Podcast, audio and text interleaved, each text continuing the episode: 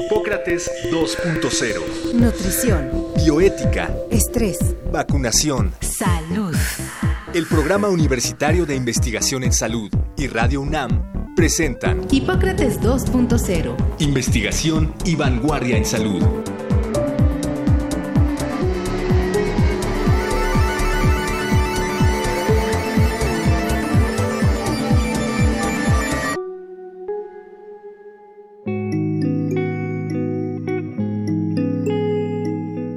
Diabetes es una enfermedad del metabolismo donde la persona afectada no procesa adecuadamente la glucosa de los alimentos y bebidas que consume.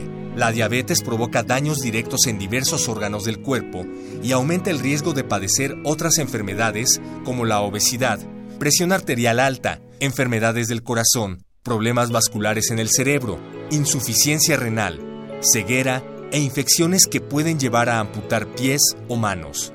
La diabetes es la enfermedad que provoca más daños en la salud de nuestro país. Es la principal causa de muerte en mujeres y la segunda causa de muerte en hombres. En los últimos años, la diabetes ha avanzado en cuanto a gravedad e impacto, así como en su afectación en poblaciones jóvenes. Sin lugar a dudas, se trata de una enfermedad que requiere acciones extraordinarias y urgentes para su control, no solo a nivel personal, sino a nivel social.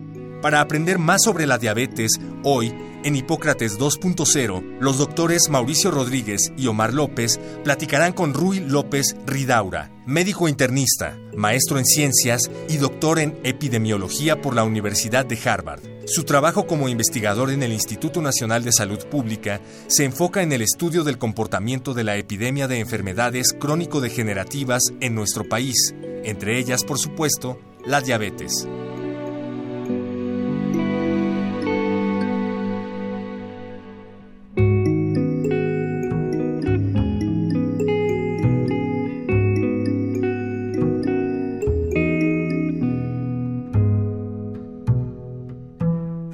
Bienvenidos a una emisión más de Hipócrates 2.0. En esta ocasión, como lo oímos en la cápsula, vamos a hablar sobre diabetes. Mauricio, pues hemos tenido muchos programas sobre cardiología, sobre pediatría, este, artritis reumatoide y en todos los programas siempre se dice que una de las complicaciones principales y uno de los factores que puede desarrollar todas estas enfermedades de las que ya hemos hablado es diabetes. Entonces, pues es justo hacer un programa o varios programas justamente sobre diabetes. Así es. Hola Omar, amigos del auditorio. Bienvenidos, pues vamos a hablar de un problema muy importante. Trataremos de darle un abordaje que les resulte de utilidad. Y para eso invitamos a Rui López Ridaura, eh, que mucha de su tarea profesional tiene que ver con el estudio epidemiológico, el comportamiento de las enfermedades en la población y una de las que trabaja justamente es la, es la diabetes. Eh, Rui, muchísimas gracias por venir, bienvenido a Hipócrates 2.0. No, pues muchísimas gracias a ustedes dos, Omar y Mauricio, por esta invitación. Es un placer estar aquí. Gracias a ti. Y quizá el primer contexto que tenemos que decir es, pareciera que todos los grupos poblacionales y hombres y mujeres pueden estar afectados por diabetes, pero si tuviéramos que concentrar el problema en quién está más presente esta enfermedad. Es interesante, digo, la, la diabetes que tradicionalmente se veía como una enfermedad de, pues, asociada al desarrollo o que los grupos de mayor nivel socioeconómico podían estar con mayor riesgo, al igual que la obesidad, al igual que muchos de estos problemas. Y en México se había identificado como que teníamos estos dos grandes problemas, como que un problema muy importante, que sigue siendo importante, la desnutrición, y otro que cada vez es más importante, que es la mala nutrición asociada a obesidad. Y eso mismo se refleja en la diabetes. Entonces teníamos como los grupos de mayor pobreza con muy poca prevalencia de diabetes y los grupos pues, urbanos eh, de mayor nivel socioeconómico con mayor eh, prevalencia de diabetes. Así fue. Pero cada vez esta brecha se ha ido cerrando. Entonces es interesante porque de antes de ver las diferencias norte-sur muy, muy, muy importantes, cada vez son menores. Las brechas rural-urbano cada vez son menores. Las brechas indígenas, eh, no indígenas, cada vez. Entonces, los últimos datos de la encuesta muestran bastante homogéneo el problema en cuanto a situación geográfica, en cuanto a nivel socioeconómico. Entonces, más o menos todos los grupos están afectados más o menos de la misma forma. ¿no? Digo, en cuanto a sexo, hombres y mujeres, más o menos igual. ¿no? Digo, más o menos 14%, 13, 14% de la población, tanto en hombres como en mujeres, están o sea, los últimos datos de la encuesta muestran que tienen diabetes. es, una gran sombra que está sobre, sobre toda la sociedad y quizá lo más importante es que es, o sea, es una condición que se asocia a muchos otros daños, ¿no? Eso es importante. Cuando vino la doctora Lucía a platicar sobre pediatría, nos decía, pues cada vez estamos viendo niños más chicos con la diabetes que antes se veía en adolescentes o en adultos, ¿no? Entonces, también se está empezando a afectar esa población más, ¿no? Y la, y la siguiente pregunta, la natural creo que sería, ¿por qué esta brecha se está cerrando? ¿Por qué está sucediendo esto, Rui? Sí, digo, desde el punto de vista de cómo se está afectando la población, digo, sí se ha visto, cada vez es más joven, más jóvenes la, la edad de presentación de la diabetes, ¿no? Este aunque seguimos viendo que el gran pico de presentación sigue siendo por arriba de los 50 años, pero cada vez antes 40 o 50 años era un grupo de menor riesgo, ahora cada vez es más importante y antes antes de los 40 ni se consideraba el, la búsqueda de diabetes y ahora se considera como necesaria entre 30 y 40. En niños y en jóvenes, pues sí, es un problema que va aumentando. Ese es muy difícil de, de ver porque tampoco son tantos y en las encuestas no se ven. digo, pero sí en las clínicas de obesidad, en hospitales de pediatría, cada vez lo ven más. Mucho de esto es también parte de la brecha que estamos viendo en obesidad, donde tal vez los grupos mejor posicionados económicamente están empezando tal vez una transición hacia hábitos más saludables de haber sido en las décadas previas, pues tal vez los de hábitos menos saludables, porque tenían más ingesta calórica, hacían menos ejercicio, cada vez ahora hay una cosa de preocupación que se ve ahí, entonces tal vez el grupo de más alto nivel socioeconómico está bajando la prevalencia de diabetes. Y sí se ve eso, ¿no? Y por otro lado, cada vez el ambiente este que hemos llamado obesigénico en cuanto que alimentación de pésima calidad, actividad física que cada vez disminuye, cada vez es un ambiente que es de mayor acceso para las poblaciones más pobres. Este, entonces ahora es más barato comer mal que comer bien, aún en población rural. Digo, antes teníamos la población rural pues con muy poco, muy poco acceso a comida industrializada. Pero ahora están cambiando de dietas más tradicionales a dietas muy industrializadas. De los estudios que han hecho así a nivel nacional, que incluyen a todos los estados, ¿en, en dónde está peor la, la, situación, tomando en cuenta que las concentraciones urbanas están en tres estados, etcétera, ¿no? O sea, esa Sí, entonces digo, creo que si uno quita el componente urbano-rural este, y trata de buscar como estados, este, digo, al final es difícil, o sea, como que a mí me cuesta trabajo a veces pensar sobre si los estados explican algo de la variabilidad, ¿no? Porque, bueno, ¿por qué son diferentes los estados? ¿Es porque la gente es diferente? ¿Es porque lo, las dietas son diferentes? ¿Qué es lo que está explicando? Entonces, de repente, y eso ha sido un poco variable, entonces es difícil identificar un estado. En general había esta cosa de que la región sureste, pues mal, eh, o sea, tenía más desnutrición y poca diabetes, ahora no. Pero interesante, digamos, Yucatán, es interesante porque Yucatán como estado ha sido de los estados donde la epidemia de obesidad cada vez, cada vez más clara, uno lo veía norte, sur, Yucatán igual que el norte, ¿no? ¿no? Y en diabetes más o menos igual, también se ve una prevalencia importante en esta región, cosa que sugiere, no sé, digo, en Yucatán tanto hay dietas muy distintas. Es que se come riquísimo. Se come riquísimo. y también son, tienen componentes amerindios más fuertes. Digo, entonces es interesante. el, efecto de la migración de que porque son estados a donde ha llegado mucha gente en los últimos años, ¿no? Eh, veía hace poco la nota que Quintana Roo, de hecho la zona de Cancún multiplicó su población, no sé, como de migración interna mexicana o de Ajá, o sea, que, que, aumentó su población como ninguna otra en el país en los últimos 15 años, ¿no? Pues no, eso sí, no tengo el dato. Sería interesante verlo. Digo, yo alguna vez lo vi en Cancún. En Cancún sí, porque digo, pero de población migrante muy, muy, muy temporal, gente que va a trabajar, a, poner un hotel, traen un grupo de gente, se quedan tres meses y se regresa. Entonces, es una población, pero bueno. Digo, entonces por eso, yo creo que la parte geográfica este, es difícil, este, como que no está muy, o sea, cada vez más homogénea, este, y tampoco hemos eh, encontrado un estado que claramente. Eh, Rui, eh, hablemos de prediabetes y el concepto de prediabetes. tu punto de vista evidentemente es muy epidemiológico. Sin embargo, yo te quisiera platicar una experiencia personal. Eh, yo soy gordo y siempre lo he sido. He tratado de no serlo, pero nunca he podido. Y todos los médicos han tratado de encontrar algo diabético en mí eh, y nunca lo han logrado. Me mandan a hacer estudios y mis niveles de azúcar son coherentes. no tengo resistencia a insulina y tal. Pero hay una cuestión como de, ves, como tratar de encontrarme a fuerza que tengo ese componente. Entonces, eh, yo lo pienso porque hay eh, un movimiento de la escala, que lo estábamos platicando antes de grabar el programa, eh, donde prediabetes se define como más de 100, que son micro miligramos, miligramos. Pero ese parámetro varía y ha variado a lo largo de la historia.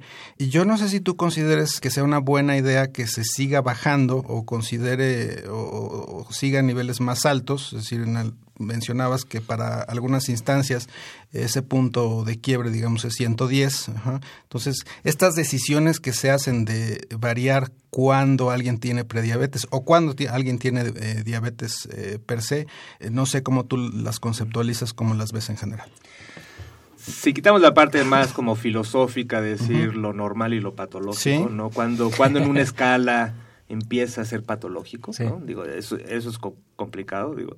Y la glucosa en sangre es una de estas, decir, bueno, ¿qué es lo normal?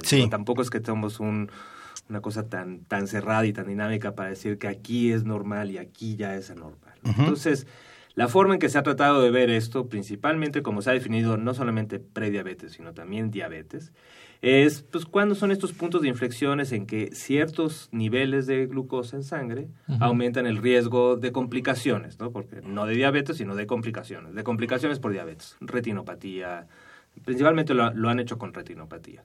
Entonces lo ven y dicen, bueno, a partir de aquí empieza el riesgo para tener retinopatía. ¿no? Entonces, y sí, en efecto, no son relaciones totalmente monotónicas y lineales, sino que de repente sí encuentras puntos de inflexión.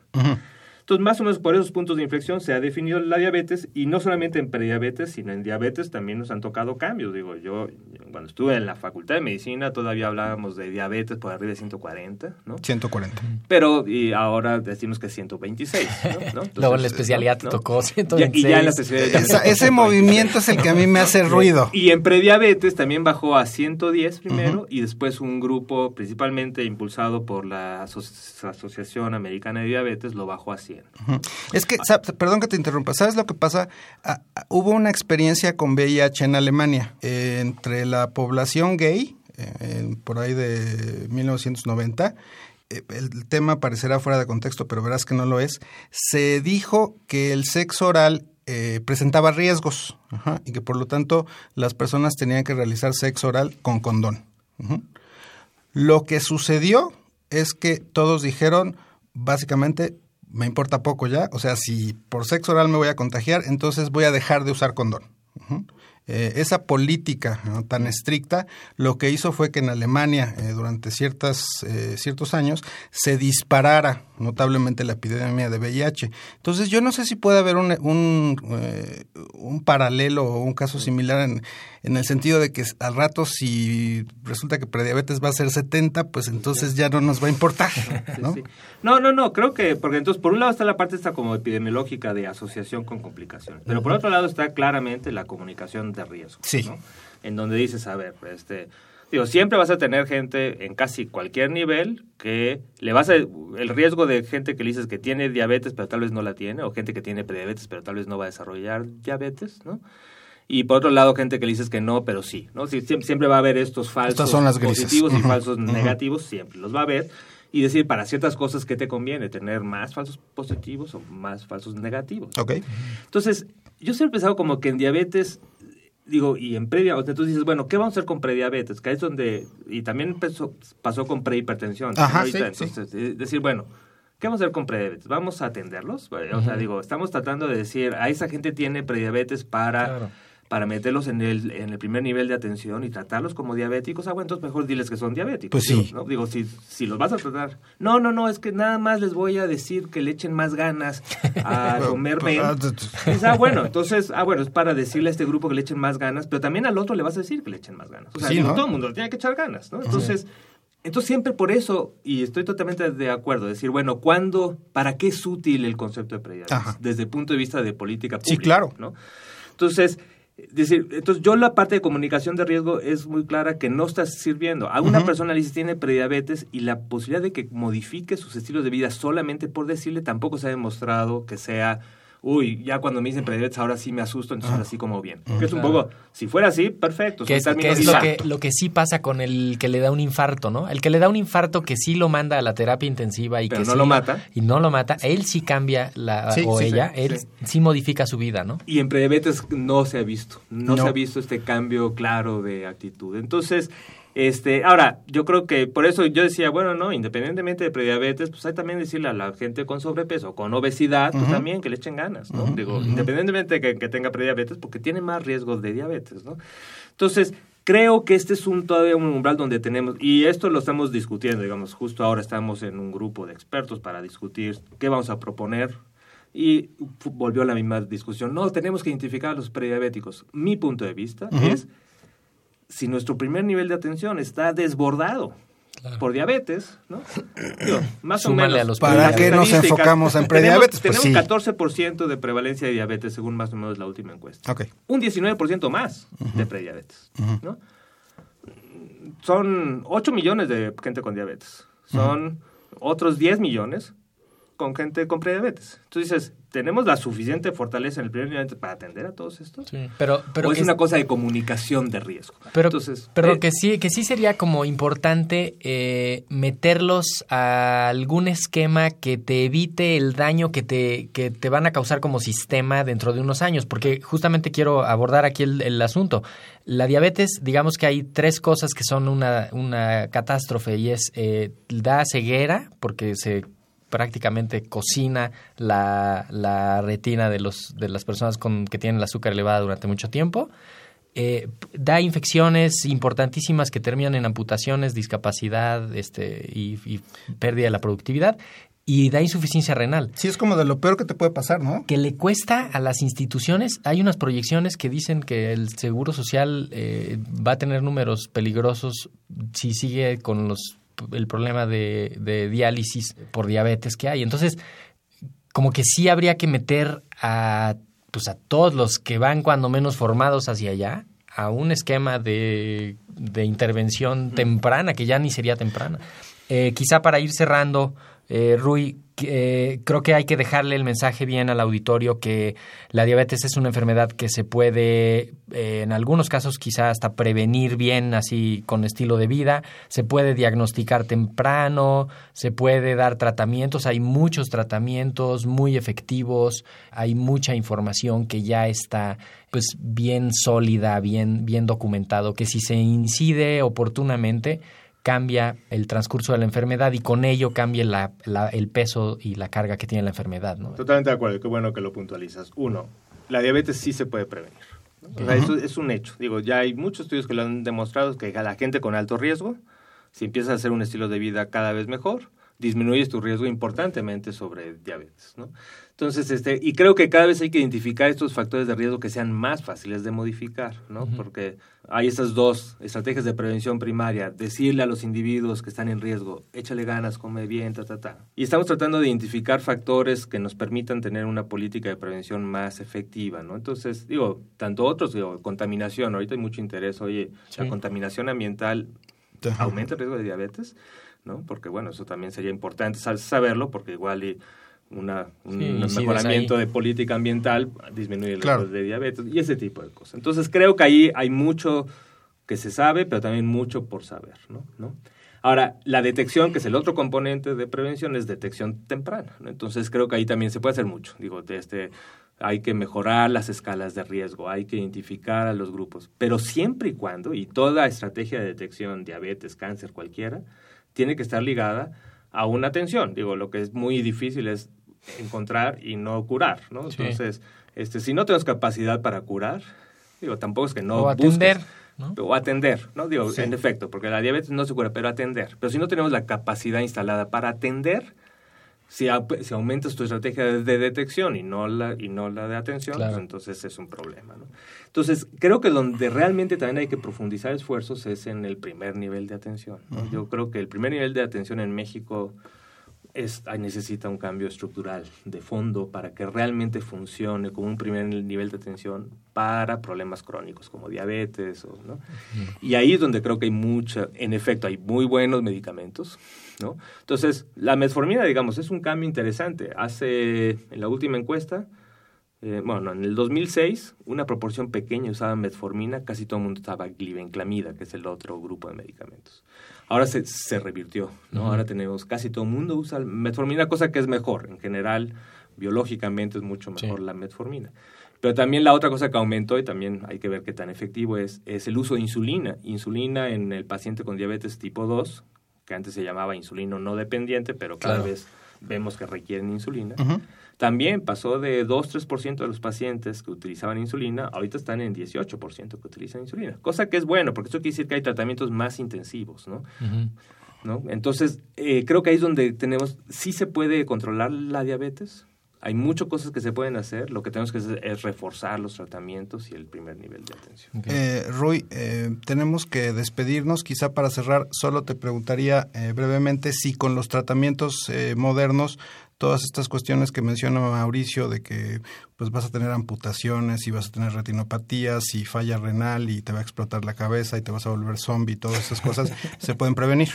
Se pueden prevenir, sí. Este necesitas, digo, no solamente con los muy modernos ni muy sofisticados. El ataque zombie no se puede prevenir. ¿eh? El, ataque zombie, ese tenemos, tendríamos que estudiarlo, pero pero no he visto estudios recientes sobre el ataque zombie. No, es decir, si, si ceguera, insuficiencia renal y eso, hay posibilidad de prevención muy importante. Puedes tener una vida, digamos, eh, normal, pues, una esperanza de vida normal. Esperanza de vida normal. Y con calidad de vida normal. Y no te van a amputar la pierna. No, no, no. Si te controlas bien es muy claro. O sea, los estudios que han visto que una vez controlado, ahora, no solamente la glucosa, sino presión arterial, glucosa, lípidos, que son problemas que van juntos, puedes tener una esperanza de vida normal y una calidad de vida. Pensando eh, justamente, Mauricio, que muchos eh, diabéticos nos estarán escuchando y pues que sí también oigan este mensaje de que con tratamientos pueden tener una esperanza de vida igual. Totalmente. Perfecto. Perfecto. Pues te agradecemos muchísimo, Rui, eh, haber estado con nosotros. Este, digo, el tema es muy amplio y, y quisiéramos hablar muchísimo más. seguramente tendremos algún otro programa sobre diabetes pronto, Mauricio. Así es, Rui, muchísimas gracias por venir. No, pues gracias a ustedes, ¿eh? me divertí mucho. Y pues con esto terminamos, Omar. No olviden sintonizarlos la próxima semana. Vamos a estar platicando sobre infecciones del sistema nervioso. Exactamente, eh, el cerebro pues puede tener bastantes eh, trastornos, bueno, no trastornos, enfermedades que pueden ser muy complicadas y que sí, estas deben atenderse con, con mucha urgencia tendremos un experto de primer nivel, como siempre, en Hipócrates 2.0.